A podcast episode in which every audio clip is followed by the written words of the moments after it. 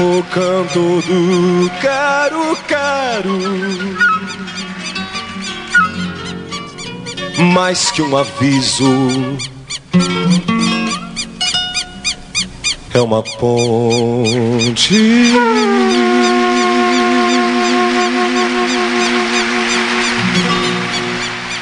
Bom dia, amigas e amigos. Estamos começando o nosso Agrofronteira de hoje.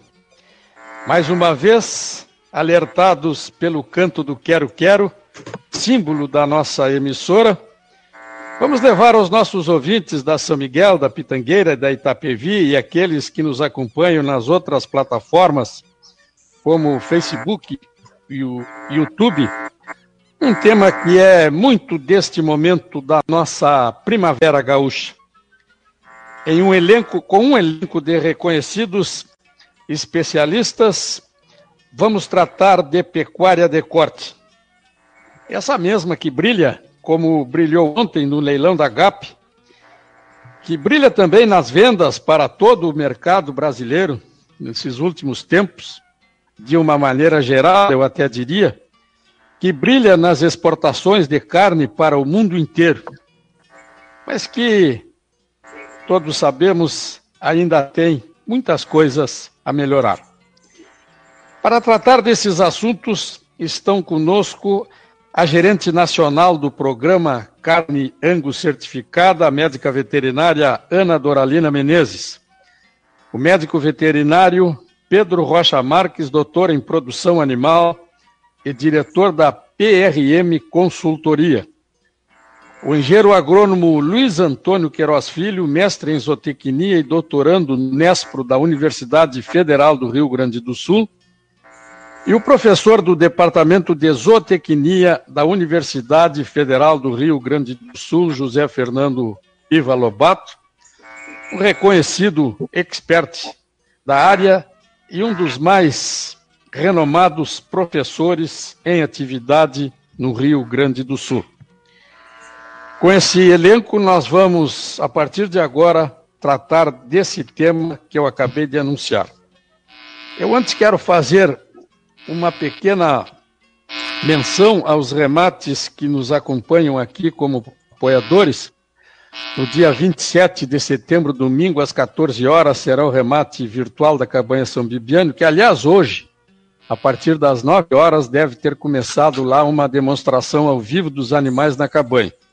Ainda tem tempo, serão formados grupos lá na própria cabanha São Bibiano e as pessoas poderão é, se incluir nesses grupos e fazer a revisão dos animais lá junto às mangueiras do estabelecimento. Esse remate terá uma oferta de 100 touros e 300 fêmeas angus e brancos. Lá em Bagé, no próximo dia 28 de setembro, às oito e meia da noite, no espaço Santa Prenda, o vigésimo leilão Seleção Santa Prenda, com 50 touros e 100 fêmeas Brafor, com transmissão pelo Canal Rural e pelo Lance Rural. Com frete free, as pessoas precisam consultar as regras, mas a Santa Prenda está há 20 anos criando parcerias e estabelecendo confiança. Repito a data, 28 de setembro, às 20h30, pensou Brafor, pensou Santa Prenda e está se aproximando a data do remate da Conexão Pampa, o maior remate de Erifor do Brasil. No próximo dia 23 de outubro, a Agropecuária São Pedro, a Cabanha São Fernando, a Estância Silêncio, a Fazenda São Manuel convidam para esta edição, que será totalmente no formato virtual, visando proporcionar mais segurança à saúde dos nossos clientes. Serão ofertados Serão ofertados 150 touros e 400 fêmeas nesse remate virtual da Conexão Pampa. Sexta-feira, 23 de outubro, 13 horas, transmissão pelo Canal Rural e pelo Lance Rural. Assista e adquira nossa genética no conforto e na segurança da sua casa. E no dia 16 de outubro, às 20h30, com transmissão pelo Canal Rural, o remate anual da Estância Aurora. Nessa oportunidade serão colocados em pista bovinos Brafor e cavalos crioulos, em evento que marcará uma nova etapa na já reconhecida trajetória de leilões da propriedade. Esse catálogo está disponível nos sites www.trajanosilva.com.br ou no www.canalrural.com.br. Maiores informações no telefone 55 3412 3985 ou no site www.estanciaurora.com.br. Agora sim, nós vamos dar início efetivamente ao nosso AgroChaua de hoje. Quero fazer inicialmente um pequeno esclarecimento. Eu fiz um elenco, aliás, eu fiz uma, uma ordem, não é elenco, fiz uma ordem para a primeira apresentação, baseado aqui mais ou menos nos temas que serão é, colocados. Mas eu pensei da seguinte maneira: Leaders First. A Ana Doralina, portanto, vai fazer a abertura do nosso programa hoje. Nessa primeira rodada, eu acho que é apenas uma rodada de apresentação do que vai ser tratado nas demais intervenções que ela vai fazer durante o programa. Eu acho que não são necessários mais aí, nós somos quatro.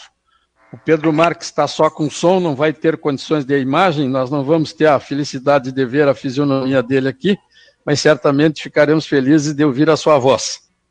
Não é? Então a, a Ana Doralina começa uma palavrinha inicial aí, acho que talvez no máximo cinco minutos, acho que nem, nem tanto se for o caso, para fazer uma apresentação inicial e mais ou menos é colocar o tema que será tratado na sequência. Bom dia, Ana Doralina Menezes. Bom dia, seu Cipico. Bom dia a todos os ouvintes que nos acompanham nesta manhã de sábado. Né? Eu estou aqui em Bagé, é, de longe mando um abraço a todos. Bom dia a todos os colegas que me acompanham nessa, nessa manhã. Hoje que vamos falar muito sobre pecuária, né? Esse é o objetivo para isso nós estamos aqui e em nome da Associação Brasileira de Ambos, eu agradeço o convite, é muito importante estarmos aqui. É, é, o assunto que nos une, é o assunto que nos move, né, seu Citico? A pecuária, eu como, como gerente do programa Caminhantes, claro que não tem sombra de dúvida. É, nesse momento, nós vemos é, é, o início tempor da temporada de comercialização, né, dos touros, né, como o senhor mesmo falou, o que é tão importante é, dentro do negócio pecuário, na continuidade, e aí a gente também já segue as tendências, digamos assim, ou o que, que o mercado nos guarda, nos espera nesse sentido, com relação à comercialização de reprodutores, de touros, né? E aí vem a questão também de, de, de aquecimento do setor, né, propriamente dito, a questão de, de procura bem acentuada por fêmeas, a questão também da reposição, é, é, tudo isso são coisas que a gente vem avaliando dentro desse ano e já está sendo bastante diferente né, para todos nós pela questão é, da pandemia, mas que para o setor como um todo, um ano muito importante, um ano bastante positivo, no sentido de é, o Brasil como grande exportador de carne bovina que é,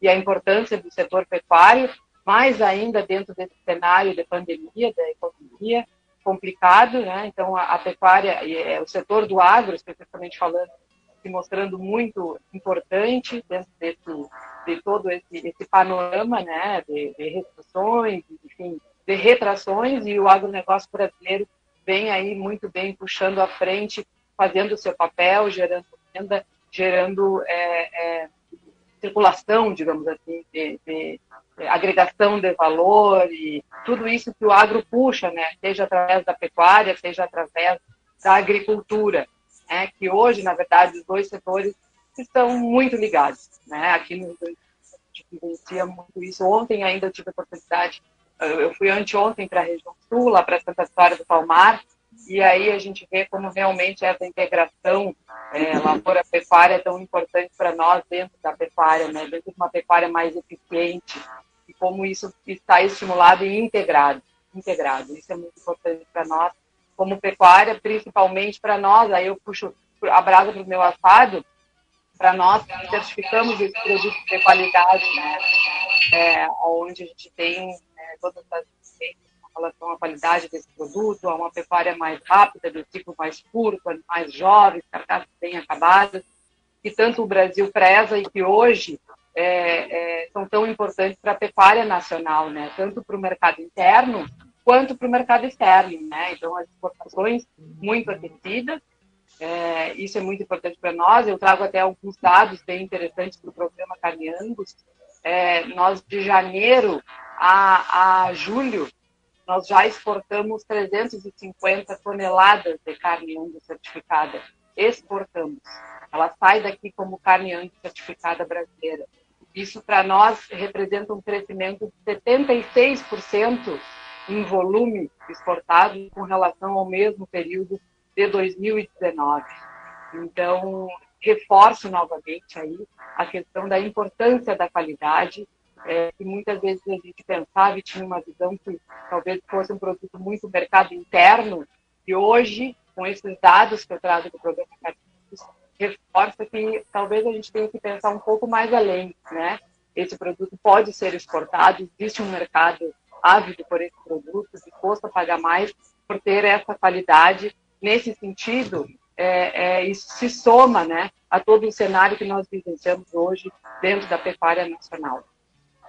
Basicamente, era isso que eu queria trazer nesse primeiro momento, a questão da importância da pecuária mesmo, e a questão de quanto hoje estamos sendo exigidos né, desafiados como entidades, produtores, a cadeia como um todo, né? Demonstrar o seu valor, demonstrar o seu trabalho, né? Nós estamos dentro do Brasil, o Brasil hoje é, tem todo esse, esse, cenário e essa questão ambiental ainda, e como um todo acaba afetando a todos nós, mas que temos certeza que tudo será conduzido de uma forma mais tranquila, esperamos que assim seja. Mas uh, a importância da pecuária e o ano que nós vivemos, apesar de toda a situação, é, é bem importante da gente destacar. Perfeitamente. Professor Lobato, agora o senhor faz a segunda parte e nos dá também uma possibilidade de nos ajudar, nos auxiliar aí no rumo a que vamos tomar nesse nosso agrofronteira de hoje. Eu vou repetir, vou repetir aí mais ou menos uns cinco minutos, professor, para que a gente possa retornar depois com bastante, com bastante tempo para termos, inclusive, a possibilidade de trocarmos ideias entre todos, não é? Tá? Sim, pois não. Cicico, obrigado mais uma vez pela oportunidade. Meus cumprimentos a essa nova geração que terá os próximos 40 anos, no mínimo 40 anos, para ajudar a desenvolver, a aumentar a produção e a produtividade da pecuária nacional. Meu, meus cumprimentos, eu invejo eles. Eu espero acompanhá-los os próximos 30 anos. Que bom. Eu, eu e tu, Cicico. Bem, uh, antes de tudo, eu creio que nós devemos pensar na classe médica. A classe médica, o corpo de enfermagem desses hospitais, a linha de frente, que estão lá sujeitos a contaminações, é? na defesa da saúde de todos os brasileiros, vamos dizer assim. Ou seja, em qualquer cidade, nós temos aí uma linha de frente com ciência, com conhecimento, procurando preservar a vida é, de todos os brasileiros. Segundo lugar, remate da GAP ontem. Né? Remate da GAP ontem, creio eu, um sucesso. Não, não tomei conhecimento das médias, mas o pouco que eu vi, dos momentos que eu vi, durante a tarde e também à noite, vendas de reprodutores e num estado fantástico. E o mais importante, não só padrão racial, mas conteúdo genético a ser disseminado por esse Brasil afora. Então, méritos, palmas ao Eduardo, palmas à minha querida ex-aluna Ângela, que eu acho que é a cabeça do programa de, da execução dos programas de seleção que a GAP tão bem conduz. Tá? E terceiro, a necessidade, a necessidade de nós melhorarmos a produção e a produtividade né, com realismo, com realismo. Ou seja, os touros da GAP, por exemplo, vão trabalhar vacas ou vão para centrais de inseminação uh, em vacas que têm, como eu digo, tem nome? Ou é uma vaca qualquer, em que ela não contribui com 50%?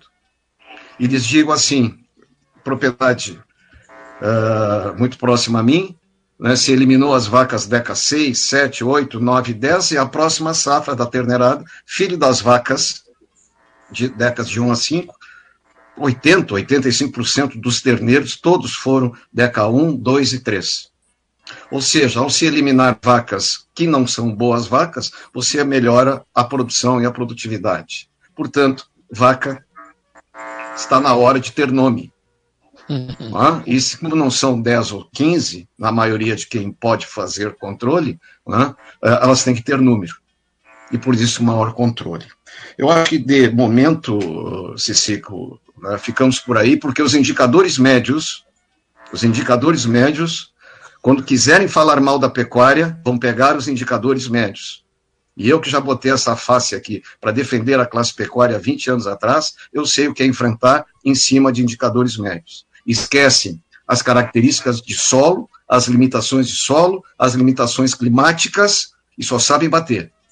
E aí não adianta nós dizermos, temos um programa de carne Angus, um programa de carne Hereford, reduzimos a idade de abate bastante, bastante. Estão aí os programas de carne de qualidade, que não deixam mentir, felizmente. Né? Mas quando querem falar mal, querem denegrir, ou têm segundas intenções em cima dos pecuaristas, como vivemos no final dos anos eh, 98, 2000, só pegam o que faz mal e que nós também não queremos e que nós temos que ajudar a contribuir. Lembro-se, Cico, lembro-se, Cico, que quando nós começamos como formados, você na veterinária e eu na agronomia, a taxa de desfrute era 10 ou 11%.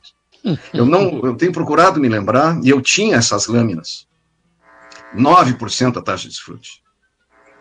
Em 50 anos, melhoramos para 20%. Seja aqui no estado, seja no Brasil. 20% a taxa de desfrute. E para uma pecuária, entre aspas, pecuária dois anos, nós precisamos chegar a 28%, 29%. Como se esse estado fosse uma grande fazenda, fosse só um rebanho de um estado ou do Brasil. Portanto, essa gurizada que nos acompanha nesse momento aí tem bastante trabalho para os próximos 40, 50 anos. Perfeitamente. Luiz Antônio Queiroz Filho, bom dia, Tiqueno. É, bom dia, Cicico. Bom dia aos ouvintes da, da Rádio São Miguel, a Ana Doralina, ao Pedro, ao Lobato. Satisfação poder compartilhar um momento na rádio como esse. É, realmente, né, a pecuária esse ano, o agronegócio de uma forma geral, né, Cico, a gente pode ampliar essa visão da pecuária e colocar nesse contexto o, agronegócio, né, que a gente viveu um ano muito atípico em relação a essas questões todas que que o, professor Lobato bem coloca, né? A questão da, da, do coronavírus e da, do, do distanciamento social, né? É, e realmente foi um ano que surpreendeu em função dos resultados que se obteve, né? Chamar para a nossa realidade aqui da fronteira oeste um pouco, né? É, a, o arroz valendo o que está valendo, né? O, a, o próprio boi a, acima dos sete reais, né? E então essas questões é, passaram aparentemente ao largo da, da, de uma crise que é grave, né, de, segurança de saúde. Né. É, mas uma preocupação que, que te traz em relação à, produção pecuária é justamente essa aí que o professor Lobato traz, que é na, no sentido de que os sistemas de produção eles têm que estarem é, bem formatados para serem explorados nas condições em que eles estão ocorrendo, né? Então não adianta muitas vezes eu querer ter uma, um sistema de determinação a pasto é, numa região onde a, a, chuva não é, ela não tem uma uniformidade, onde a produção de pasto é, ela é limitada por condições é, de solo, seja de solo de pedra, solo de, de, de muita madrenagem, né? Então são questões que são importantes para a gente começar a, a melhorar a, a produtividade. Né? Então a gente tem que tratar a produtividade mais como uma questão de eficiência. É nesse sentido que eu vejo a, a produção pecuária. Né? Naquelas regiões onde a, a produção de pasto ela permite que se, se tenha índices ou é, produções intensivas, a gente deve explorar esses recursos de forma que tenha esses, esses produtos, né? o boi gordo, né? o novilho jovem, o novilho precoce, né? nesse sentido que a pecuária deve, deve andar. Uma questão que preocupa, e, e isso a gente está vendo na mídia, né, Cicico e colegas, que é a questão ambiental. Né? É, eu, eu, creio que, nesse sentido, Ainda falta um pouco de, de, de comunicação do, por parte da cadeia produtiva da carne, né, de, de esclarecer melhor a, as suas características e o que, que ela realmente faz. Né? O, os sistemas integrados são capazes de diminuir a emissão de carbono e, e muitas vezes de sequestrar carbono atmosférico, então eles têm um impacto é, ambiental positivo, né? É, além do que, a gente, o produtor, ao utilizar essas áreas. Acho que caiu. Não, tá bem, tá bem. Me ouve? Escuto? Sim. Então, sigo. Então, o produtor, ao utilizar, por exemplo, a integração lavoura-pecuária, ele é capaz de poupar áreas, novas áreas que poderiam estar sendo abertas, né? Estaria, poderia estar poupando campo nativo, por exemplo. Né? O campo natural poderia ser, ser utilizado de uma outra, com uma outra forma de exploração. Então, a, a, questão da sustentabilidade, eu creio que seja uma, uma questão importante para que os sistemas de produção tenham que estar atentos. E a eficiência do sistema de produção está linkada às suas capacidades produtivas, suas, seus recursos disponíveis. Né? Então, no primeiro momento, essa é a minha primeira palavra que eu gostaria de deixar aí, e, e a gente parte para um, um, segundo momento ao, ao teu Perfeito. comando. Perfeitamente. Agora o Pedro Marques, que conseguiu resolver, inclusive, o problema da imagem, ele está perfeitamente integrado aí à nossa, ao nosso sistema aí de transmissão. É, bom dia, Pedro Marques. Tem que ligar teu microfone, Pedro. Bom dia, Ceci, tudo bem? Tudo jóia.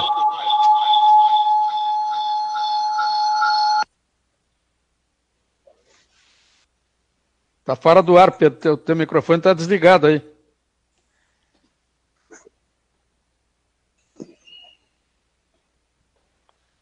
Pedro, estou sem contato contigo. Teu, micro, teu microfone tem a pontinho vermelho aí, botãozinho. Não, botãozinho vermelho, Pedro. Saiu. Aqui, aí, agora sim. Bom dia. Bom dia. Bom dia, estamos te ouvindo. Pode falar. Beleza. Uh, se me permite, Cicico, fazer uma cronologia, vamos dizer, para esse momento que nós estamos, que não é nada frequente, de ter o arroz com um preço alto e a carne também com preço alto. Por que, que nós chegamos nessa situação que estamos uh, agora no segundo semestre de 2020 com essa situação?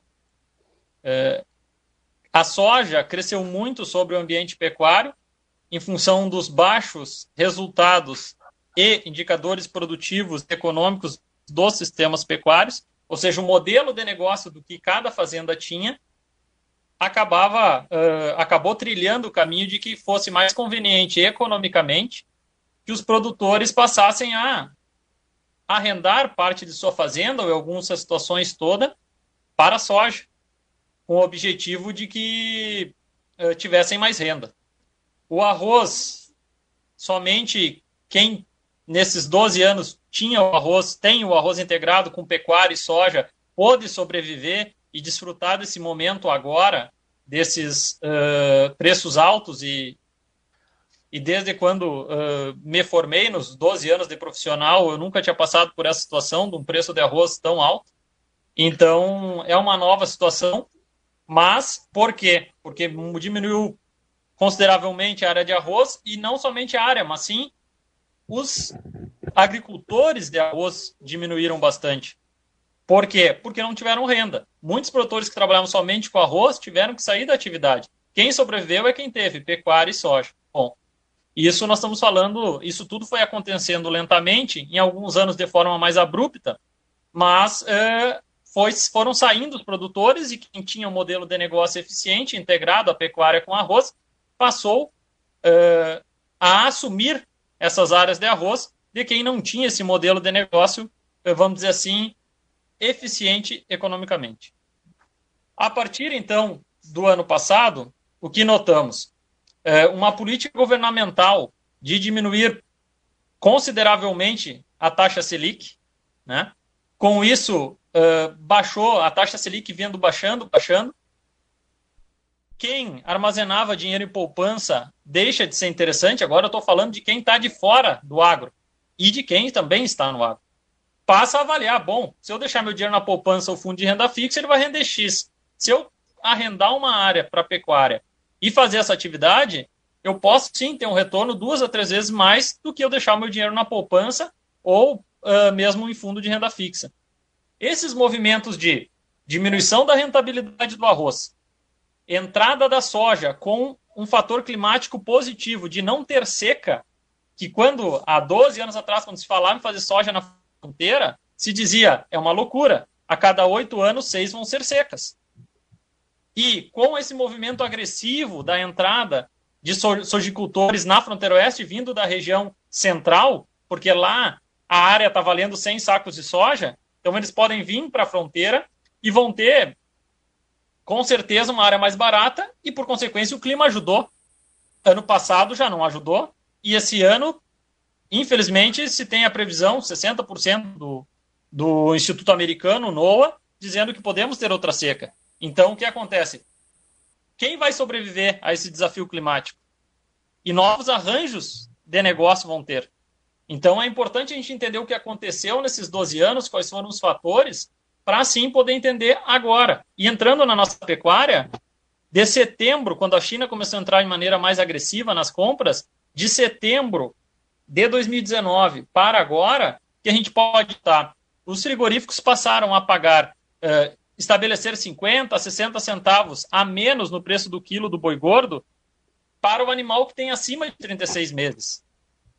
Isso, muitos produtores, muitos produtores que tinham um, negócio de oportunidade de comprar o boi uh, na época que estava baixo em setembro, porque tinha que liberar as áreas para soja, e reinverná-lo ele para vender em, entre janeiro, fevereiro e março preços de melhores, esse negócio, se o boi tem mais de três anos, está fora. Por quê? Porque Tu não tem mais esse deságio entre o magro e o gordo.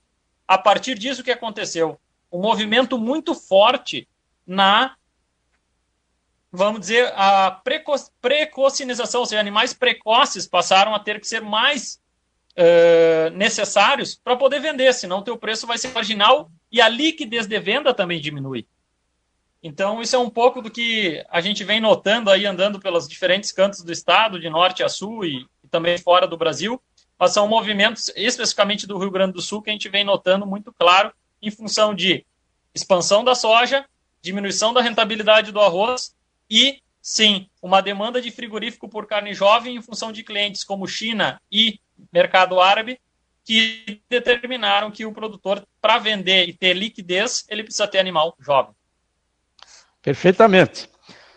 Está feita a nossa primeira rodada, agora a gente começa a entrar efetivamente aí nas questões que deram o título para o nosso programa, né? A gente colocou ali criação, mercado e consumo, e acho que a gente podia, agora nessa ordem, eu, eu imagino assim, ó, imaginação minha, que quem mais fala sobre criação nesse grupo que está conosco aqui seria o professor Lobato Tiqueno, o Luiz Antônio Queiroz Filho, o Pedro Marques vai falar um pouquinho mais sobre mercado, imagino eu, e a Doralina sobre consumo, não tenho outra não tem outro raciocínio para fazer, mas o que não impede absolutamente que haja uma interação, como já, já me pareceu que já está ocorrendo entre os posicionamentos de todos vocês.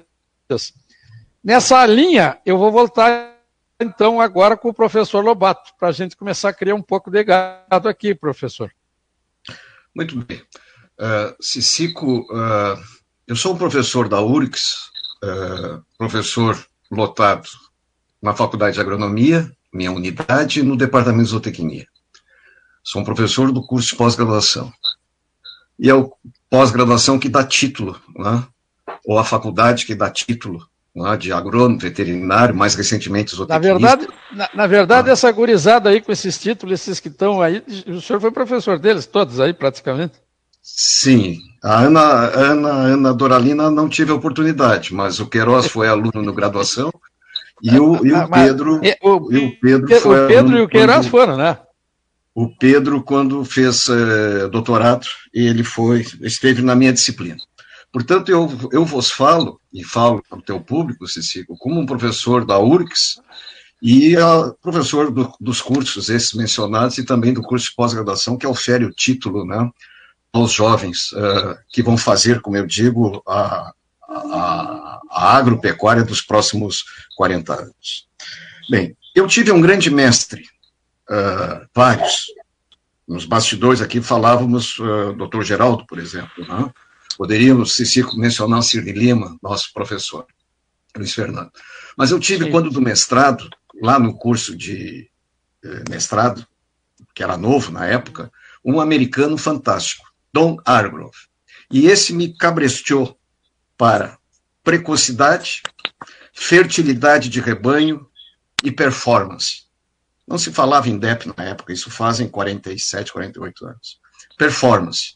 Ou seja, ele foi fantástico em canalizar e tive a sorte, então, de poder, atuando na universidade, desenvolver uma linha de pesquisa que era redução da idade de primeiro serviço e prenhez de vaca.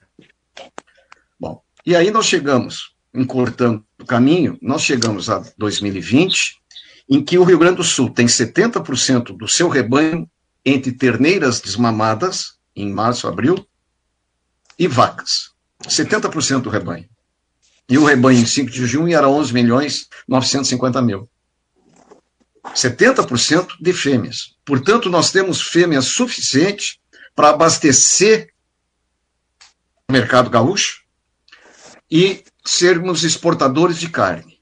O que a Andréa Veríssimo me mostrou, uh, recente, agora, cerca de um mês, 20 dias, é que o Rio Grande do Sul é o oitavo estado em exportação de carne bovina. Ou seja, estamos muito longe da avalanche do Centro-Oeste e as condições que o Centro-Oeste brasileiro, felizmente, tem. No, como disse Roberto Rodrigues, num binômio fantástico. Nelore e braquiárias. Bem, então, qual é a realidade do Rio Grande do Sul? Quando eu comecei, e eu fui lá no DPA, na Getúlio Vargas, essa gurizada, vamos chamar assim, não vivenciou o Parque de Menino, Menino Deus, eu fui lá e pegava a estrutura do rebanho gaúcho. E lá nós tínhamos 40, 44 terneiros para cada 100 vacas. Fui para a Austrália, voltei em 80, 79, 80, fui buscar, parecia que estava em 48. Eu tinha isso em lâminas. E nós chegamos até 2012, e eu queria fazer menção ao, ao presidente, ao finado, saudoso presidente Esperoto, que eu levei a ele uma realidade da nossa pecuária ainda que reconhecendo todos os avanços que nós tivemos, mas uma realidade, como eu disse no, no início, que quando querem falar mal só pegam a média. Esquecem os novilhos fantásticos de 18 meses, uh, terneiros de 200 quilos, integração lavoura, esquecem. Ou seja, os valores médios que nós temos, nós temos que melhorar. Então, a relação vaca-terneiro, que nos dá uma estimativa, uma aproximação, não chega a 60%. Não chega a 60%. Então, eu não posso pegar um exemplo fantástico, primeiro mundo, GAP, e dizer que o Rio Grande do Sul seja assim. Então, vamos ser realistas, vamos parar com o fanismo. Eu, como professor, estou. Eu, eu costumo dizer que o ministro Lewandowski pensou em mim, porque eu estava preparado a desencilhar aos 70 anos, e ele, uns, um ano e meio, dois, quando eu já não pegava mais alunos de pós-graduação, porque eu não queria deixar herança, né, o ministro Lewandowski ficou com pena de mim e disse assim: vamos permitir que o Lobato né, fique até os 75, né, vamos dar um canetaço aí que todo servidor federal, a começar pelo Supremo Tribunal, ele deve ter pensado em mim, né, uh, permitiu que nós continuássemos. Então, eu continuo, vamos dizer assim, com o mesmo foco. E eu tenho uma preocupação de formar é, jovens futuros que vão fazer os próximos 50 anos, eu tenho uma, é, essa semana, esse semestre, eu só não tenho aulas quintas de manhã. Então, eu tenho um, um pessoal uh, que eu tenho que formar realisticamente. Onde nós estamos, o que éramos, o que, onde nós estamos e o que nós temos para melhorar. E, felizmente, aí dentro do Estado, nós temos, ou mesmo no Brasil, nós temos exemplos, sim, a perseguir. Então, eu levei o presidente Esperoto em 2012 uma realidade, e foi dele a expressão, então, uh, de onde virão os terneiros. E aí, assim, ó, essas ondas positivas, e que nós nos últimos anos tivemos a oportunidade de presenciar, Cicico, essas ondas positivas são favoráveis àqueles que estão preparados para aproveitá-la. E não aqueles que vão tomar atitude esperando que daqui a três, quatro anos esses momentos mais propícios continuem. Ah? Então, uh, Você imagina, no que eu me baseio, e é o que nós temos para nós nos basearmos, são os dados que os pecuaristas declaram nas inspetorias veterinárias. Esses dados vão para a regional, e da regional vem para a Avenida Getúlio Vargas, em Porto Alegre. Dali vão para Brasília, e Brasília manda para OIE, na França. Ou seja, se tem alguém mentindo em população bovina no Estado, com segundas intenções, essa mentira se torna internacional e denigre o Brasil. Mas são os dados que nós temos, são dados oficiais. Então, veja bem, em 5 de junho, em plena Covid, com meus amigos, ex-alunos, lá dentro da Secretaria da Agricultura, eu, eu me valho disto para sustentar algo. Nós temos, em 5 de junho, novilhas de 25 a 36 meses, uh, 1 milhão 118 mil. Ou seja, novilhas que deviam ter emprenhado, no mínimo, na primavera passada. Na primavera passada. Na mesma data, 5 de junho, as de sobreano, que agora estão fechando dois anos, que eu espero que tenham desenvolvimento para prenhar aos dois anos, e não ficar para prenhar em 2021, eram 1 milhão 117 mil. São realidades. E eu, eu tenho que colocar isto. Não quero ser ufanista, quero ser realista, porque nós temos o que melhorar. E ao brincar que essa juventude que nos acompanha tem próximos 40 anos, para ajudar a mudar isso aí, são dados que estão na Secretaria da Agricultura. Podem não ser exatamente todos que eu lido, vamos dizer assim, empreendem no vinho aos dois anos. Ah, mas então, que não seja 1 milhão 117, ou 1 milhão e 1 milhão 118, que seja 1 milhão. Eu esteja errando por 118 mil. Ainda existe ao redor de 1 milhão de noviços que não emprenharam os dois anos, que vão ficar para três, três anos. Isso que é não emprenharem este ano, que de sobre ano eram, eu tenho aqui 1 milhão 117 mil, tá? vão ficar para o ano que vem por um vazio forrageiro, um consistente mau manejo dos campos nativos ou até das pastagens. Eu retiro desse grupo, possivelmente, os assistidos do Pedro. Mas é só olhar os campos nativos do Rio Grande do Sul quando você viaja. Olhe para o lado, como eu costumo dizer. Mudou muito, lógico que mudou. Lógico que mudou. Eu, eu valorizo, eu sou suspeito, né? mas certas verdades, eu espero estar correto, eu não espero nunca perder uma possível credibilidade que eu tenha. O grande avanço, o grande avanço que nós tivemos na nossa pecuária, mesmo no agro, surgiu, avançou, acelerou com a criação dos cursos de pós-graduação. Então, não foi só Porto Alegre e tu, Cicico, na veterinária, já tinha o convênio com a Nover, né? Uhum. Uh, professor Merck, eu me lembro muito bem disso, eu olhando ali para a veterinária, quase fui ser teu colega, né? foi a decisão mais difícil da minha vida, talvez, ser agrônomo ou ser veterinário. Né? Uh, o início do pós-graduação em Porto Alegre na agronomia, 65, 66. Uh, Viçosa, em Minas, também, eram três convênios, uh, também com Campinas, três convênios com universidades americanas. E foi aí que, dando início aos, aos, cursos de mestrado, inicialmente, e nos últimos 30 anos, a criação dos cursos de doutorado, que permitiu serem as universidades brasileiras as que mais publicam, as que mais pesquisa têm. Então, isso está chegando não somente via assessoria técnica, mas está chegando nos filhos dos produtores que retornam às fazendas para assumir o seu papel ou gerenciar terceiros, ou prestar assessoria, como Pedro Marques faz. Então, isso é uma realidade, é a realidade, eu que sonho com pecuária, vivo pecuária 18 horas, e as outras 5, 6 horas eu sonho com ela, é, é, é, me faz, ainda esperando um bom prazo de vida, né, melhorarmos esses indicadores médios, né, uh, usando, e isso eu levei ao professor, ao, ao, ao Esperoto, que nessas jornadas de onde virão os terneiros, nós tínhamos que colocar propriedades, e, se possível, só de agropecuaristas. Só de pecuaristas, ou ainda de agropecuaristas.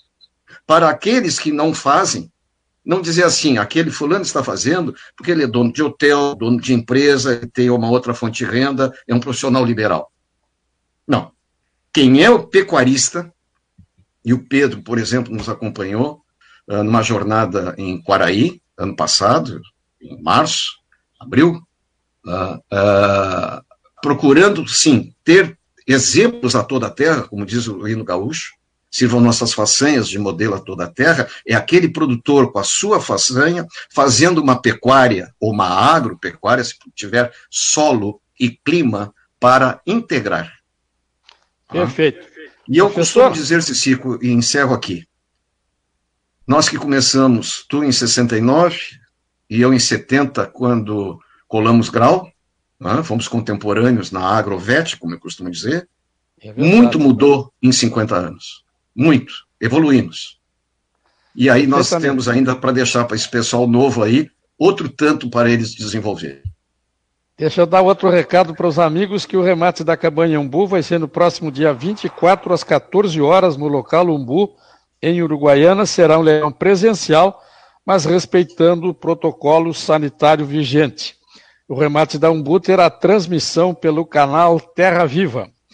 Eu recebi um recado aqui da, da direção da emissora, para mim não esquecer de relatar que esse programa será reprisado amanhã, a partir das 10h30 da manhã, aqui na Rádio São Miguel. E estará disponível no Spotify. Aí eu não vou saber explicar o que, que é, mas em todo caso eu sei que Spotify é um, é uma dessas plataformas modernas aí que é muito utilizada para as pessoas escutarem música, né? Então, mas o programa também ficará disponível. Ele não pode ser é, ouvido ao vivo, mas sim a gravação dele nessa nova plataforma chamada Spotify. Queirozinho, é, Tiqueno, vamos criar um pouquinho de vaca, porque o Pedro e a, e a Ana Doralina estão loucos para comercializar esses bichos depois. Vamos, Tiquinho. Alô, Cico. Me escutam bem aí? Sim. Taca a ficha. É, re, realmente, Cico, né? Quando a gente analisa a, a, a pecuária gaúcha, e aí eu, eu trago novamente o, a realidade para a nossa fronteira oeste, que é onde eu tenho um pouco mais de vivência prática, né? a gente percebe ainda que existe muito a, a ser avançado, né? Em relação à idade a primeira entória, a idade a, a, a concepção, é, que está a questão do desmame, o peso da desmama também é, é muito importante para que a gente possa atingir os mercados que o Pedro está nos, nos, colocando aí, né? Não adianta. É, é, quando eu desmamo um terneiro um pouco mais pesado, eu sou capaz de atingir esses mercados que exigem animais mais precoces. Então, primeiramente, a evidentemente, né? É, a, num segundo momento, eu tinha consegui desmamar, e existem muitas, muitas técnicas que a gente pode utilizar para conseguir atingir essas performances, para que o, o, o produto que a gente tem ao final possa ser absorvido pelos mercados que pagam melhor. A gente pode, a gente pode distinguir também um pouco, como a Ana Doralina já comentou, né, uma informação interessante que ela traz a respeito da carne certificada Angus, que o mercado gaúcho da carne do gado gaúcho, ele é uma carne que tem um diferenciamento, é, é, tende a ter uma valorização maior em função da, da sua origem de gado britânico, né? tanto Angus como Erfo tem sim uma, um diferencial em relação à qualidade, suas características é, de sabor, de maciez, esse, é, estudos já demonstram isso. Então, é, eu creio que o mercado gaúcho ele possa, sim, é, se focar um pouco mais, né? ao contrário do que acontece no Brasil Central, onde a, a carne commodity é uma realidade um pouco maior, nós temos um, um volume gigantesco que é incomparavelmente maior do que o nosso, é muito difícil competir em termos de volume com a produção de, de, de carne no Centro-Oeste, em função das razões que o professor já, já colocou aí, né? Do Nelore, adaptação do Nelore da braquiária são é algo que é realmente em muito poucos lugares no mundo se conseguiu esse tipo de adaptação, de, de conjugação, de simbiose, a gente pode dizer. Portanto, a, a, o mercado da carne gaúcha é um mercado de carne diferenciada. Nós temos os sistemas de produção tem que trabalhar para atingir esses objetivos. A gente vê que poderia se, se, se espelhar muito no Uruguai, que tem uma cota de carne para a Europa, né? a cota 481, que tem é, padrões de, de criação, inclusive, né? existem regras que determinam a quantidade de dias que os animais têm que receber grão, a, a conformação das suas carcaças, como, como elas devem ser. Então, nesse sentido, os produtores também precisam olhar para o mercado consumidor. Né? Ele está tá muito além, evidentemente, das questões que são fundamentais, que aumentam a produtividade. Né? Mas com a qualidade do nosso gado, com a, a, melhoria da produtividade, da eficiência desses sistemas de produção, eu não tenho dúvida que o produtor pode ter uma renda melhor do que a que ele tem hoje. Né? Outra coisa que, que me chama atenção também em relação aos nossos sistemas de produção, que são basicamente pastoris, né? E a, a agricultura, sendo uma realidade nesses sistemas, ela, ela deslocou em muitos momentos o ponto de melhor oferta de forragem. Né? Hoje a gente já vê sistemas de produção com, com a, a, é, estações de acasalamento muito precoces, no, no meio do inverno. Para quê? Para que os animais possam parir seus terneiros na boca de uma pastagem. Então, isso também tem impacto na produtividade. Evidentemente que esses sistemas estão localizados onde a capacidade produtiva ela é maior, né? A gente não pode imaginar que um sistema desse possa funcionar a pleno na, no, no, nas, nas lajes de pedras de Quaraí, por exemplo, né? É, é, outra realidade. Então, nesse sentido, a gente tem uma, algumas mudanças nos sistemas de produção que a gente deve acompanhar né? e observar como é que eles vão se comportar e que resultados eles estão trazendo. É, os sistemas de produção com acasalamento de primavera são uma realidade há, há muito tempo no, nossa pecuária, né? E talvez, e aí é uma, uma hipótese, a gente pudesse, em algum momento, é, ao se espelhar, por exemplo, nos sistemas de produção suínos, com mais de um entore por ano, mas não com aquele entore que se faz para corrigir algum, alguma crise ou alguma, algum erro que se cometeu durante a estação de, de, de acasalamento, onde a, o nível de prenhez não foi aquele que se esperava, mas sim no sentido de intensificar um pouco mais os sistemas de produção, de alongar ou diluir as exigências de energia, principalmente nos rebanhos de cria. Né? Então, a gente poderia também, em algum momento, passar a, a, a, a hipotetizar novas condições é, principalmente de cadeias de produção é, que são concorrentes das, das da por exemplo, como, como suíno, uma, uma leitoa, ela, ela dá luz ao seu leitão em três meses, três semanas três dias, e aos quatro, cinco dias a, a, o leitão está desmamado. Né? Então, são, talvez a gente possa, obviamente que, que é uma força de expressão, né? mas utilizar outras cadeias para saber como é que o aumento da produtividade se dá, como é que se intensifica de forma a gente possa ter mai, maiores ganhos é, produtivos. Perfeitamente. Deixa eu dar uns recados que estão chegando aqui. O Pedro Prado está chegando em Alegrete, nos escutando. O Renato Paiva também está na estrada. A doutora Ana Helena Schenkel nos escutando. Ivo Wagner, presidente do Sindicato Rural de Quaraí, está conosco. Esse recado é para ti, Ana Doralina. Não sei se tu conhece a Lorena Alves Menezes. Manda bom dia, minha filha. Está nos escutando, mandando um parabéns pelo programa. O Luiz Lalilan está aqui. É, Vilmar Medeiros, Eduardo Zamonski, Valéria Rosângela Santariano, José Américo. O Alcides Renato Braga mandou um recado. Saudações painelistas, em especial ao professor Lobato e a Ana Doralina. Sempre oportuno escutá-los. Júlio Silveira, abraço a todos, em especial ao querido mestre Lobato. O Evandro Paz Pérez, grande abraço a todos e parabéns por esse belo programa. Pedro Faraco Rodrigues, bom dia e um abraço aos participantes. E o Alcides Renato Braga Soares diz: edital para novos técnicos e novas propriedades até o dia 7 de outubro. Consulte o seu sindicato. Tá aí, ó uma possibilidade para quem está procurando essa, esse trabalho. Alcides Renato Braga, então, informa que tem edital para novos técnicos e novas propriedades até o dia 7 de outubro. Bom, agora o Pedro Marques, para entrarmos nesse tema dentro daquela, daquele título do programa, ainda mais ou menos baseando na regra, mas daqui a pouquinho já vamos acabar com ela. Fala, Pedro.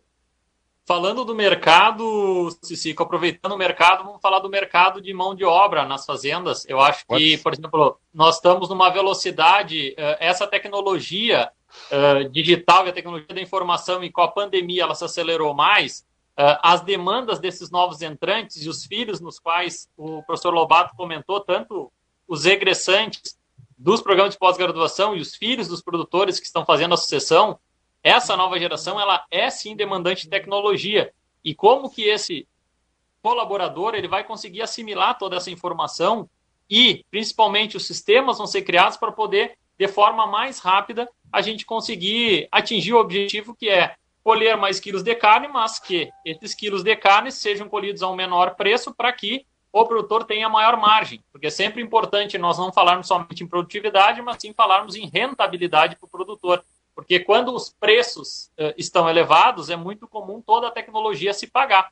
Mas a gente sabe que, primeiro, para a tecnologia poder se pagar, a gente tem que estar tá com um processo bem afinado.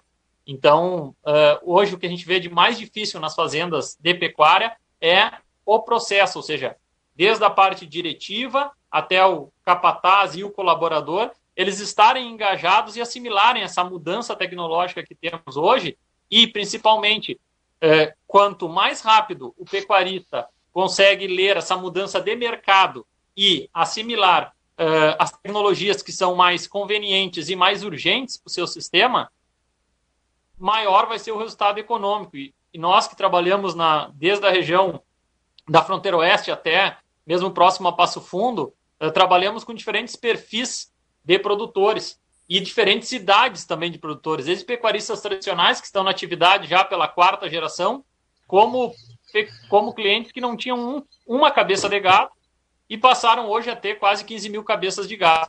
Então, e, e a forma que cada um desse cliente lê o negócio e lê o mercado, vamos dizer assim, eh, a gente pode notar que nesses três anos é, é gritante a diferença entre um perfil e outro. Eh, não quer dizer que um é melhor e o outro é pior, mas é a velocidade que os dois produtores caminharam. Pecuarista tradicional versus novo entrante, baseado em números, cálculo.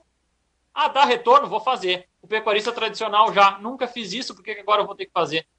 Então, essa diferença que tem entre o que deve ser feito e a forma que se decide para fazer está determinando quem aproveita e cresce no mercado crescendo no mercado com aquisições de área, expandindo horizontalmente, não só verticalmente.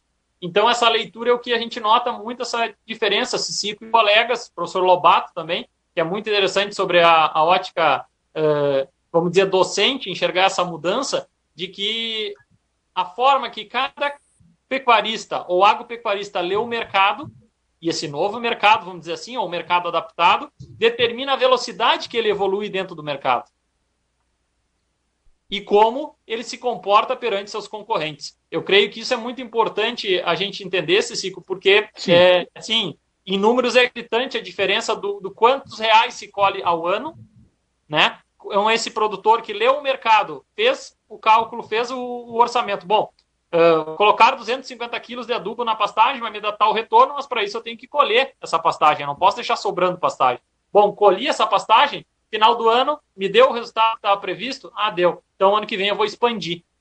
Enquanto o eh, a, perfil mais tradicional, não, vou fazer pequeno, porque eu já tenho uma independência financeira e tenho uma solidez, eu vou fazer 10% disso que está sendo proposto, e se aumentar, uh, se der o retorno, eu vou aumentando. Então, o que acontece? Esse exemplo, o primeiro exemplo, pecuarista que não tinha uma cabeça legada, é um novo entrante, normalmente oriundo da área da soja, capitalizado, a velocidade que ele ocupa o mercado, ou seja, uma palavra em inglês que a gente usa que é o market share, o quanto ele ocupa do mercado, ele é muito maior do que esse pecuarista tradicional. E, e claro, o pecuarista tradicional ele definiu algumas premissas que ele para ele o que ele tem está bom, ele quer manter e seguir evoluindo no ritmo dele, mas é importante a gente diagnosticar que esse novo entrante com cálculo números e com a, com a quantidade de informação que a gente tem hoje no mercado, eles estão andando muito rápido, muito rápido e de forma sólida, professor Lobato. Impressionante assim a, a diferença de, de crescimento que a gente pode uh, exemplificar assim de, de, de, sair de zero a 15 mil cabeças de gado e, em três anos. Né? Perfeito. Doutora Ana Doralina, vamos comer carne macia, gostosa, saborosa, de animais da raça Angus. E das outras também, com certeza. Com certeza, mas principalmente Angus, né, Ceci? Tá bem, tá bem. eu queria ponderar algumas coisas aqui de, to, de, tudo que foi falado e eu acho que é importante a, a gente esclarecer algumas coisas, né? Eu acho que o nosso papel aqui, como técnicos, né, professor Lobato, uh, no sentido de alertar as questões e talvez desmistificá-las, né? É, nós vivenciamos essa integração é, dentro da pecuária, né, a questão do que, que a agricultura nos traz, nos possibilita. Nós temos dados, números importantes sobre a evolução da pecuária brasileira e, e, também aqui no Rio Grande do Sul, mas eu acho que é importante a gente ponderar algumas coisas que são essenciais e que a gente não está fazendo, a gente não está cumprindo, digamos assim, né? E, e são as possibilidades de melhoria. Eu, eu, eu vejo isso como aí está a oportunidade, aí é que a gente tem que focar. É nesse sentido que a gente tem que evoluir. É, eu falei no começo do programa sobre a questão da exportação da carne Angus, né? Do crescimento de 76% do volume de carne Angus exportada aqui do Brasil. É, daqui do Rio Grande do Sul, nenhuma grama. Nada. Absolutamente nada. Toda a carne Angus exportada que sai, ela está saindo do centro-oeste e sudeste. É, muito disso vem em cima da questão de padronização volume de padro, volume e padronização para eu fechar um contrato, um container e fazer essa exportação. Né, e garantir essa qualidade. Lembrando que a gente está falando não é do produto commodity, a carne Angus não entra nesse, nessa gama aí, nesse grupo. Ela entra como um produto de alta qualidade, que é. Então, a questão de padronização ela é essencial, né? Quando eu estou, ainda mais nesse caso, que a gente está abrindo esses mercados para esse, esse público que paga mais e quer esse produto de alta qualidade. Então, eu ter qualidade e padronização é muito importante, e isso é uma coisa que eu vejo uh, aqui no Rio Grande do Sul, particularmente, a gente tem muito a evoluir. E eu gostaria de trazer alguns dados nesse sentido, tá? É, dentro do programa Carne Angus, hoje, hoje, é, são aceitos animais Angus e suas cruzas, até quatro dentes, com no mínimo acabamento 3, do 3 para cima, 3, 4, 5. Hoje, a porcentagem média de animais que roda não é aprovada por não ter, no mínimo, três, ela anda em torno dos 28%, 30%. Então, o que, que isso me mostra, na verdade, né? Eu estou conseguindo fazer esse ciclo mais rápido? Sim, com certeza. E o próprio IBGE nos traz alguns dados bem importantes. Eu gostaria de falar aqui, ó. A porcentagem de animais abatidos no Brasil com acima de 36 meses. Em 1999, acima de 36 meses era 43% do abate. Em 2019, essa porcentagem ficou em 6%. Ou seja, o gado é mais jovem. Encurtamos esse ciclo. Temos genética para isso, né? Fizemos seleção em cima de precocidade e de características de qualidade. Mas o desperdício genético, se eu posso falar assim, professor Lobato, ele ainda é presente e importante. A gente tem que atentar para isso.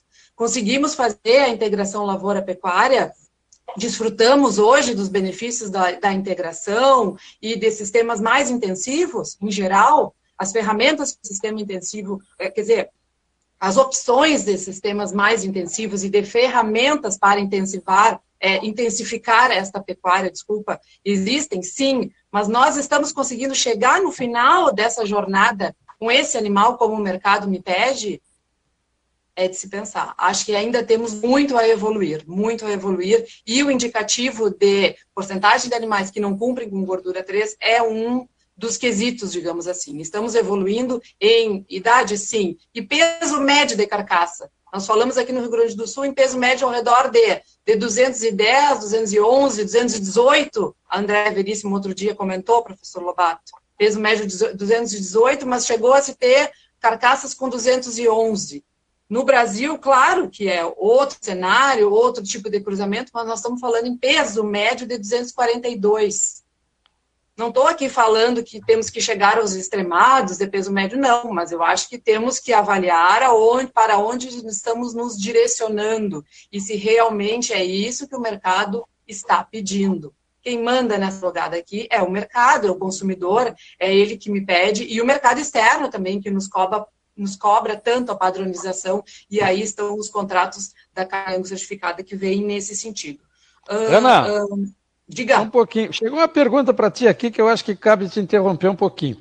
O Caio Nemitz, lá de Manuel Viana, grande figura, grande parceiro. Ele um te pergunta o seguinte: nós não exportamos no Rio Grande do Sul por falta de produção e volume, ou porque o consumo interno no Rio Grande do Sul é que segura essa exportação? Assim, ó, quando a gente fala em exportação, a gente tem que pensar o que, que a gente exporta, qual, qual, é o mix, que é o que a gente diz dentro da indústria, né? Quais são os cortes que são exportados. E aí, tu vai para uma disputa, entendeu, Caio? Vale mais exportar ou vale mais deixar no mercado interno? Né? Os cortes de alta qualidade, eles entram bem nessa disputa. A gente está sempre ali no ouvido do cara do PCP, que a gente fala, que é o cara da programação. E aí, qual é os cortes que eu vou produzir hoje? Ah, a gente teve um incremento muito grande dentro do carne Angus. No início do carne Angus, nós aproveitávamos algo em torno de 8% de cortes, 6% dos cortes da carcaça. Era só os cortes de churrascaria. Hoje, nós evoluímos para 60% da carcaça, sendo, dos cortes totais da carcaça, sendo comercializado como certificado Angus. Mas voltando ao assunto, a questão vai muito em cima do preço. Vale a pena eu deixar o contrafilé no mercado interno ou o mercado externo me paga mais? É essa conta do frigorífico. O frigorífico ele faz essa conta aí. Ele vai pegar o boi e ele vai desmontar o boi, né? E vai gerar todos esses cortes. E ele vai na ponta do lápis para ver o que, que o mix possibilita. Aqui no Rio Grande do Sul, o volume de animais padronizados, como para eu fazer uma produção, lembrando que para fazer uma produção desse, desse container aí, desse contrato, eu vou ter 7, 10 dias. Uma semana, 10 dias, é isso aí que a gente calcula mais ou menos. Então, eu consegui ter volume e padrão para fechar um contrato onde eu tenho que mandar contrafilé, alcatra. Hoje nós exportamos picanha angus para a China. Picanha. Entendeu? Um corte que tradicionalmente a gente não exportava, ele ficava aqui no mercado interno.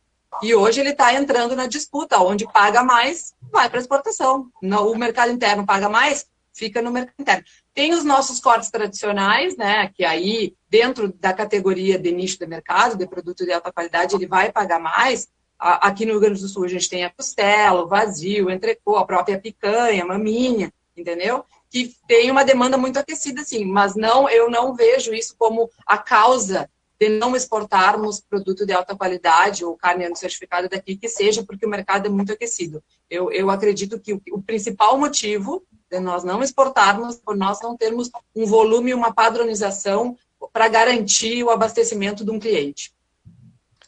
Deixa eu mandar um recado para o professor Lobato aqui. Chegou para ele o João Carlos Gonzalez, que foi meu professor, seu não foi, evidentemente, porque ele era professor da veterinária. Mandando um abraço para o senhor e dizendo que, como sempre, o senhor está muito lúcido.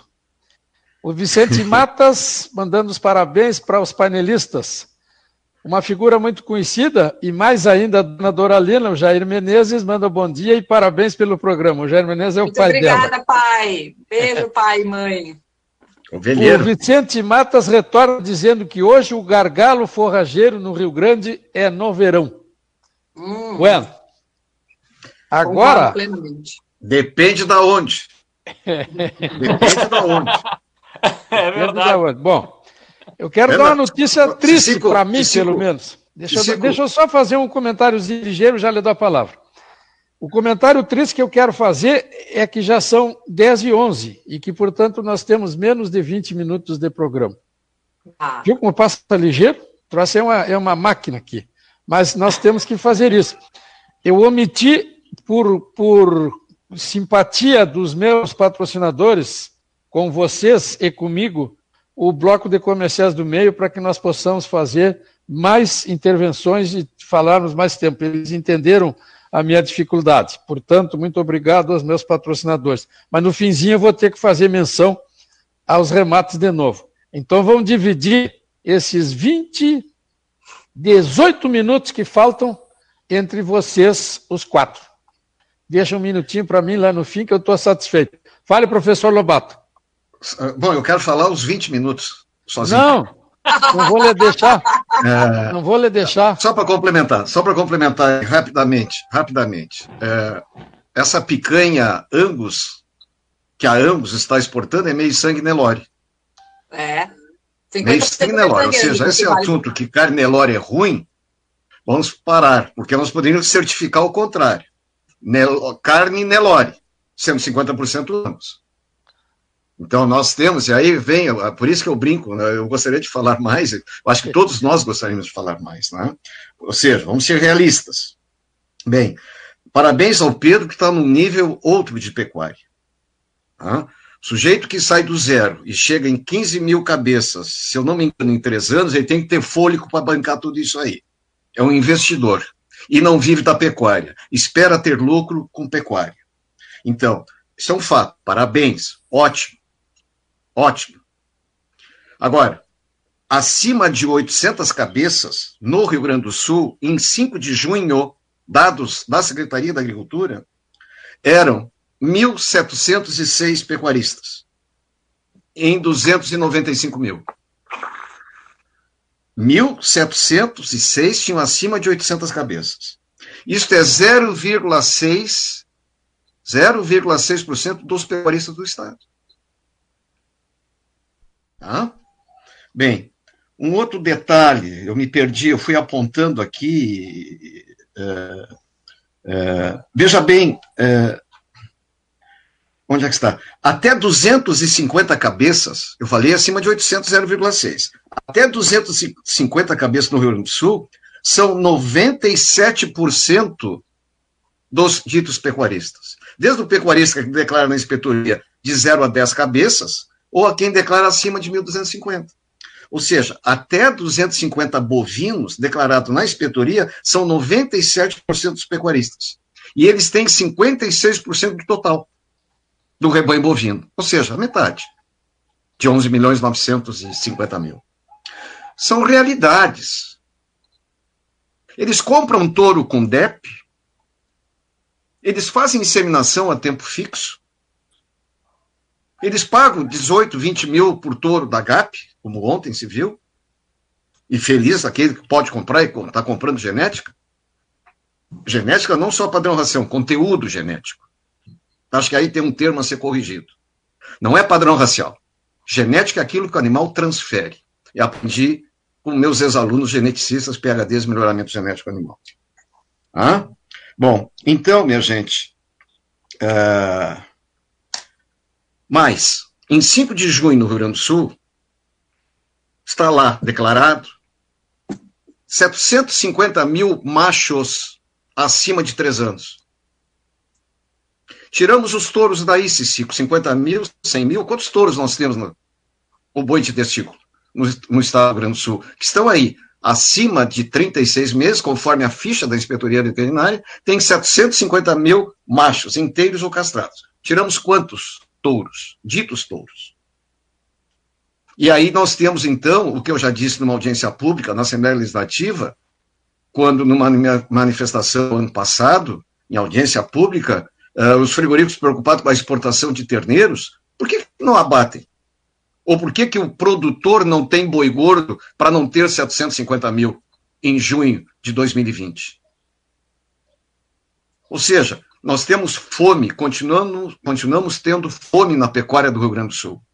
E quando se fala em carne de qualidade, a Farsul trouxe, o Esperoto ouviu, o, o, o chinês Mindu, professor da Washington State University, para mostrar que a qualidade da carne que nós queremos cada vez maior, e que alguns estão fazendo sim, começa a gestação da vaca, enquanto prenha.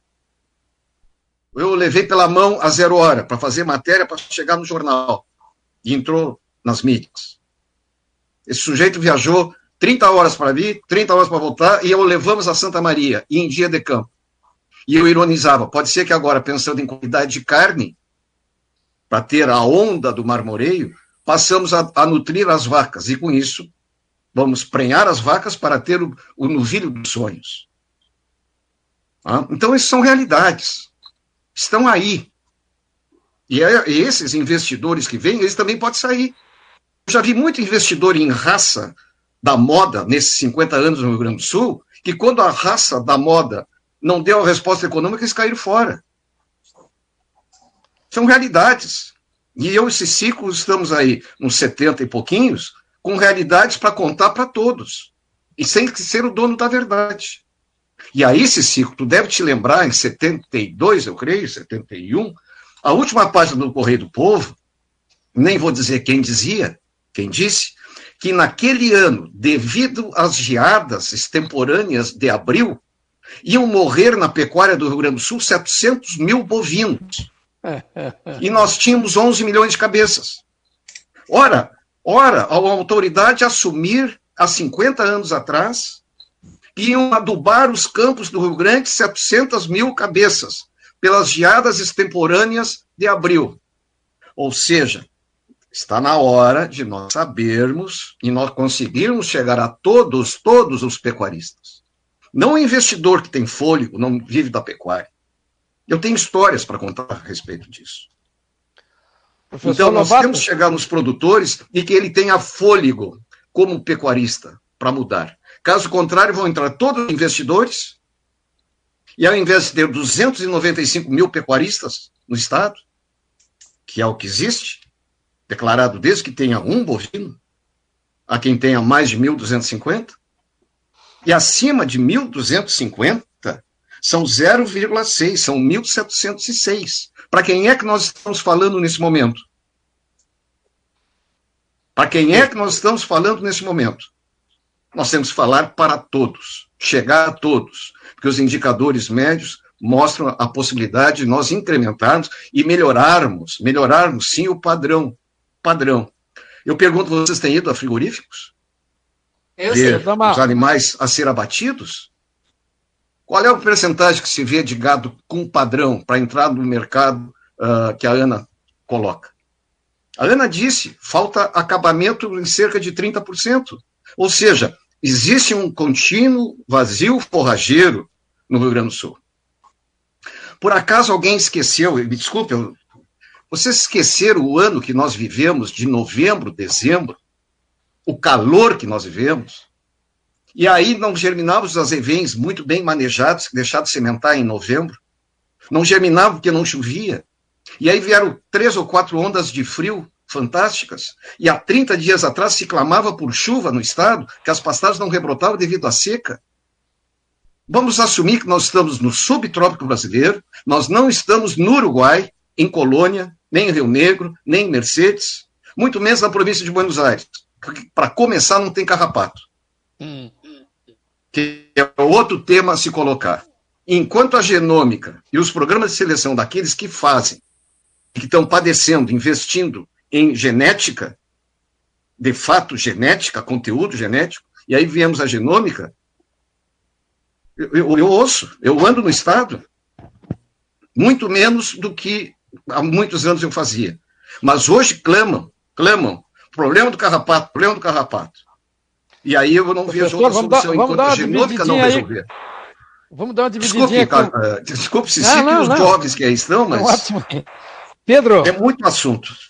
Pedro, é, dá uma faladinha, vamos ter que ser rapidinho agora, senão nós vamos. Ah, sem problema. Aproveitando o gancho do carrapato, professor, é, a gente pode notar que, na verdade, o carrapato, quando a gente chega nas fazendas, o grande problema é medicamento X não funcionou, medicamento B não funcionou. Voltando verdade. ao início da, da conversa, na verdade, a maioria dos diagnósticos que a gente faz, o problema é o quê? Processo, colaborador. É um telhado de zinco furado, um banheiro que não é, não é esgotado no período que ele precisa ser esgotado. Dúvida sobre a dose, mesmo tendo a dose escrita no remédio, a dúvida da dose no qual deve ser colocada. Medição de pH do banheiro de carrapato da água para definir se tem que entrar com ácido muriático ou não. Ou seja, é, corroborando com o que o senhor está falando, professor, é tanto o grande, o investidor, como o pequeno, eles precisam melhorar processos. Precisam melhorar processos e processo se melhora com treinamento, com diagnóstico, claro, e enxergando o problema de frente, que a gente nota que muito do, do, da, do, do, no caso, normalmente quando a gente chega numa propriedade, normalmente sempre o problema é do outro e não de dentro da porteira. E o carrapato a gente pode dizer com certeza, a quantidade de banheiro que a gente já identificou, que sim, 90% dos problemas de controle de carrapato não é somente a resistência, mas sim a infraestrutura dos banheiros. Sim, banheiros de imersão com infiltração, banheiros de aspersão com tamanho menor do que se deve, com a quantidade de bicos inferior ao que necessita, e não medir o pH da água para identificar, bom, aqui eu preciso entrar com ácido muriático, aqui eu preciso entrar com alcalinizante, e aí sim, a partir do diagnóstico correto, identificar como vai se resolver o problema. Então, apenas para ser curto e contribuindo com o professor Lobato, o carrapato, sim, ele é problema de infraestrutura, treinamento e conhecimento. Esse é o problema do carrapato. Enquanto a gente achar que vai ter um medicamento revolucionário, nós vamos seguir errando porque não é só o medicamento, é sim processo mais tecnologia. Tá bem, Pedro. Ana Dora, vai ficar curtinho, Dana, mas eu preciso te ouvir também. Vai ficar curtinho. Vamos lá. Concordo, professor Lobato, claro, sem sombra de dúvida. É, é, muito importante nós, nós termos a clareza das coisas que temos que evoluir, né? E que essa pecuária e essa qualidade não se faz só no final né? Ela é uma pecuária, hoje a gente sabe, trabalha é, desde a, lá a programação fetal, a seleção genética, tudo isso vem se combinando para que a gente chegue nesse produto de alta qualidade, para que a gente tenha maior valorização, consequentemente, desse produto. É, apenas só para ponderar, que o professor Lobato falou lá que essa picanha ela é meio sangue Nelore, meio sangue angus, sim, é, mas no mínimo 50% de sangue angus, de 50 para cima. E essa picanha, se ela fosse vendida como Nelore, ela não ia ter, se fosse meio sangue Angus, mas vendida como Nelore, com certeza não ia ter a valorização que só de dizer que é Angus, né, basicamente acessar esse mercado como carne de alta qualidade, teria aí os seus 30% de valorização. Concordo que a raça Angus trouxe um benefício muito grande dentro do cruzamento industrial, a heterose, né? Essa, essa, tudo que manifesta nesse animal, ou seja, a precocidade que o Angus trouxe para a pecuária nacional dentro do cruzamento industrial. Nós temos lá abate de animais 18 meses corrente, entendeu? Padrão, todo mundo igual, carcaça 3, 4, 3, 4, 3, 4, igual, idênticas, entendeu? Então, é, o, que, o que o Nelore, e eu reconheço aqui, é, a importância da raça mãe, né? A importância dessa mãe Nelore dentro do cruzamento e da produção de carne de qualidade, mas se não fosse o semi-angus, não ia chegar nesse padrão, nessa precocidade para bater animais de 18 até 18 meses, com gordura 3, 4, com área de ordelombo, com rendimento de carcaça e até com marmoreio. Muitas vezes a gente vê, e eu trago essa informação, padrão e qualidade é, muito, uh, uh, digamos, visíveis do que se tu entrasse num abate normal aqui no Rio Grande do Sul. Que a gente tem uma oscilação absurda de tamanho, de variedade, de fenótipo, de biotipo, de conformação de carcaça. É aquele cruzamento que a gente olha nos currais e diz: cobra d'água com jacaré, né? Nós temos que evoluir. A gente se vangloria muito. Ah, o Rio Grande do Sul. Outro dia eu escutei um técnico falando: Rio Grande do Sul, 99% de raças britânicas.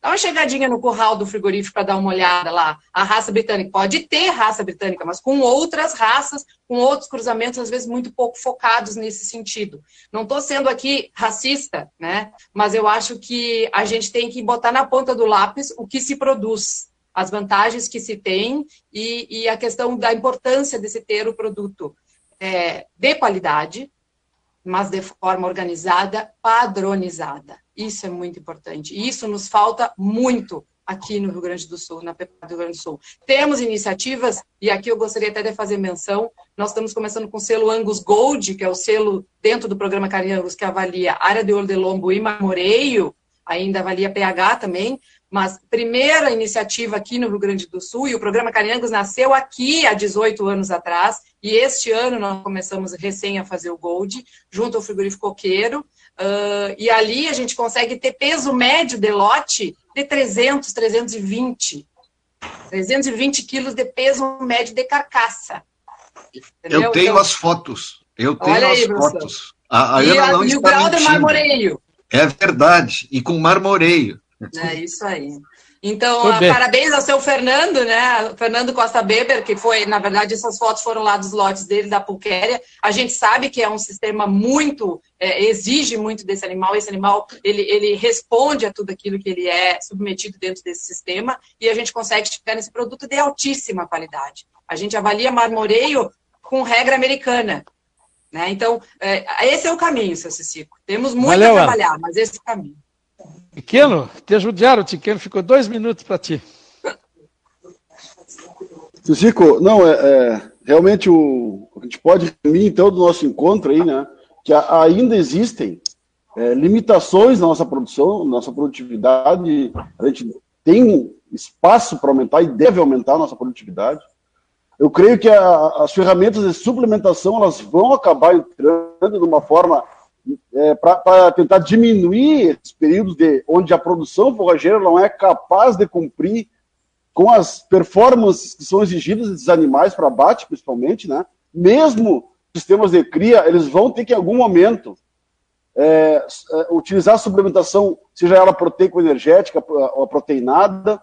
Nós temos na região um recurso de, uh, volumoso que é, que é, que é muito bem utilizado, que deve ser mais utilizado que a palha de arroz, né? Então, nós temos recursos para superar essas crises, né? mas, é, como o, o, nosso clima, nosso ambiente ainda é muito variável ao longo do ano, nós temos que ter algumas ferramentas tecnológicas para que a gente possa cumprir com as demandas que esses animais têm nas suas diferentes categorias.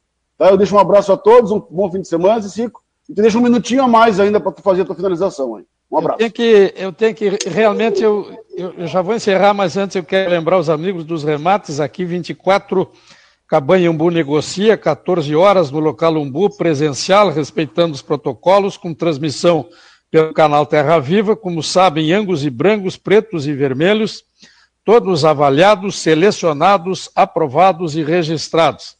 No dia 27 de setembro é o remate virtual da Cabanha São Bibiano, também angus e brancos, uma oferta de 100 touros e 300 fêmeas prenhes ou prontas para o serviço e é, éguas domadas, potros e potras da raça crioula.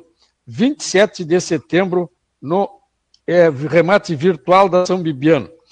O vigésimo leilão da cabanha Santa Prenda será no dia 28 de setembro, às 20h30, no espaço Santa Prenda, em Bagé, com transmissão pelo Canal Rural e pelo Lance Rural. 28 de setembro, às 20h30, no local Santa Prenda.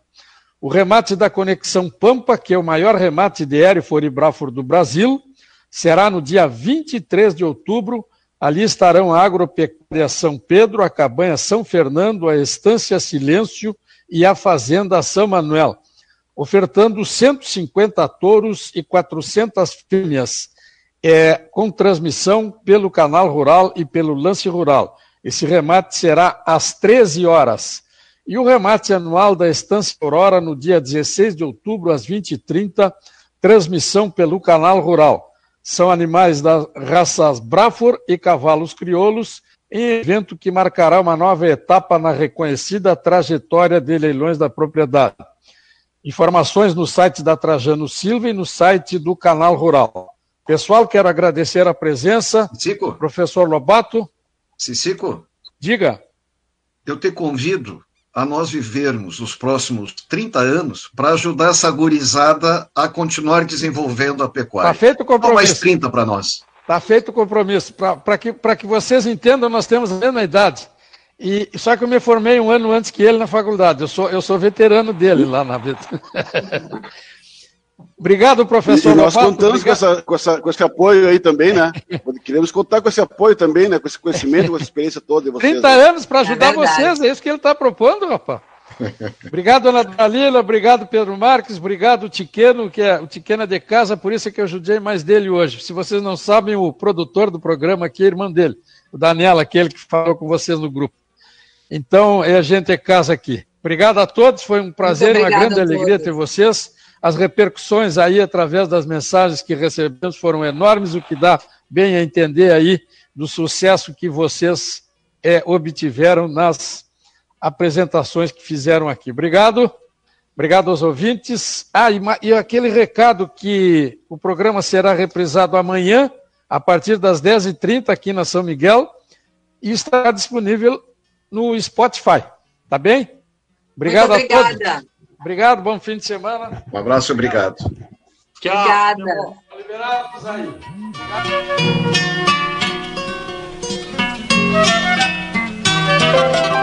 Dia 22 de setembro, 19 horas. Remate virtual de gado geral em parceria com a MS Leilões de Mato Grosso do Sul. Excelente oportunidade para comercialização de animais jovens no centro-oeste brasileiro. E com transmissão ao vivo. Inscrições e informações pelo 0800 053 4323. Realização AT Remates e Brasil e Tavares.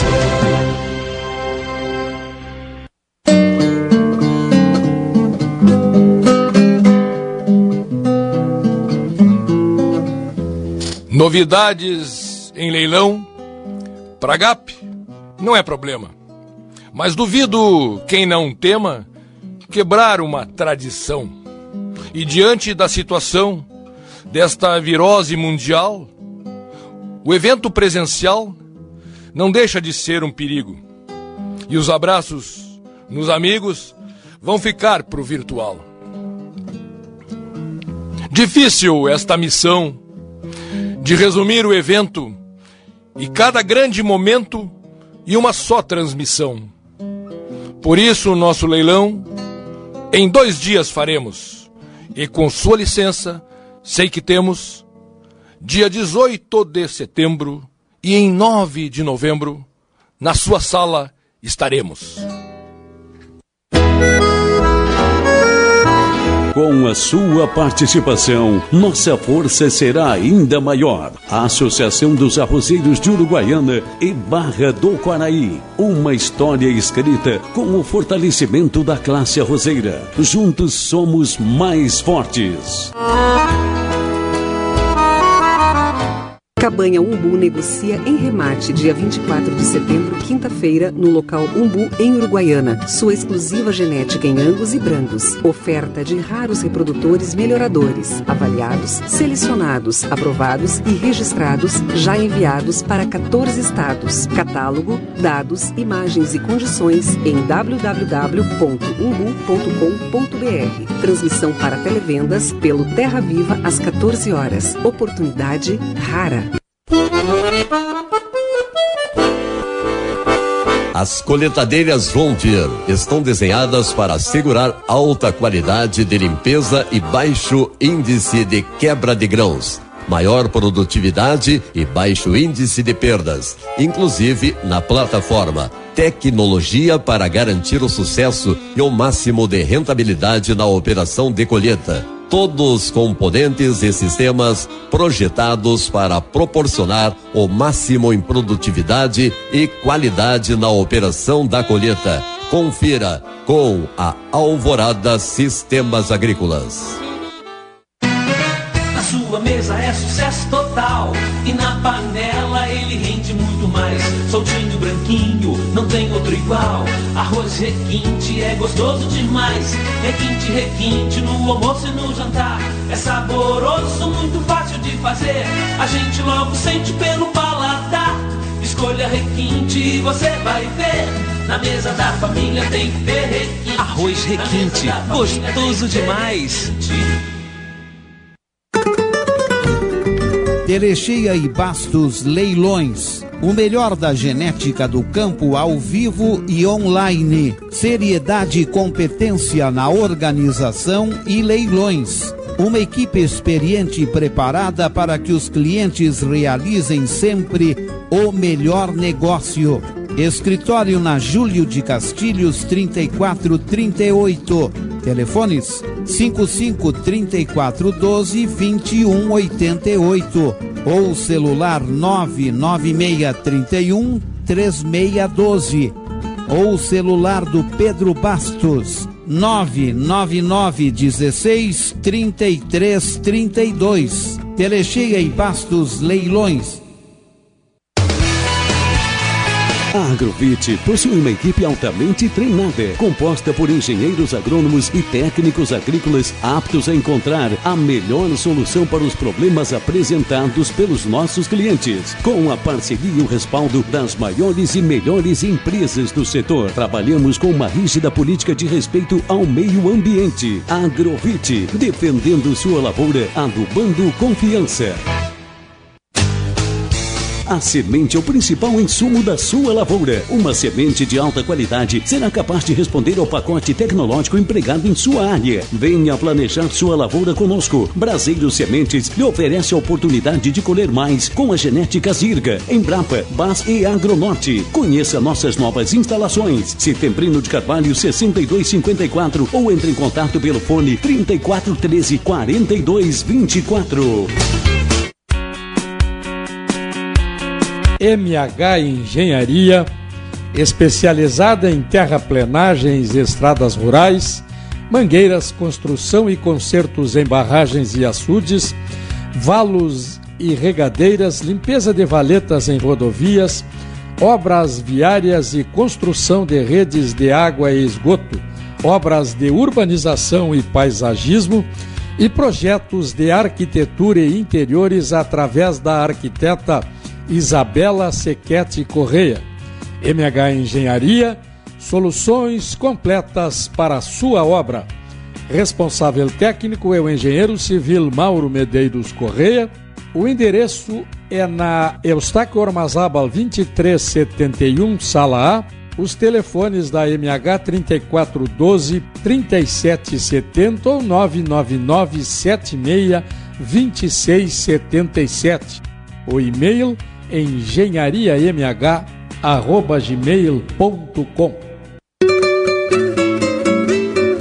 Cidade Representações, para honrar os 36 anos de compromisso ao lado do produtor, informa que readequou sua equipe de trabalho e reorganizou seu sistema de vendas. Reafirma seus clientes que opera com os preços mais baixos da praça e orienta seus parceiros a não adquirirem produtos veterinários sem antes consultar a sua lista.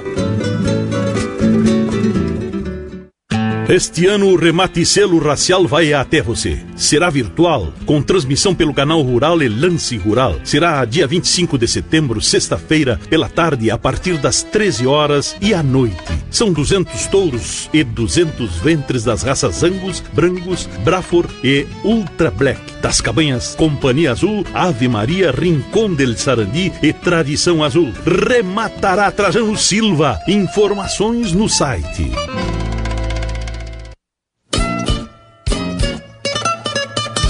Vetagro Consultoria, uma empresa que chega aos 30 anos com a certeza de ser referencial em todo o estado. Oferece serviços de consultoria agropecuária, medição de vazão, medição de perdas e colheitas, diagnósticos de empresas rurais, acompanhamento de custos de produção, administração de propriedades consultoria em irrigação, assessoria em implantação e manejo de pastagens, gestão rural e segurança do trabalho.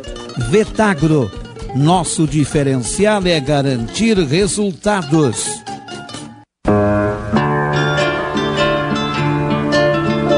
Renascer Biotecnologia.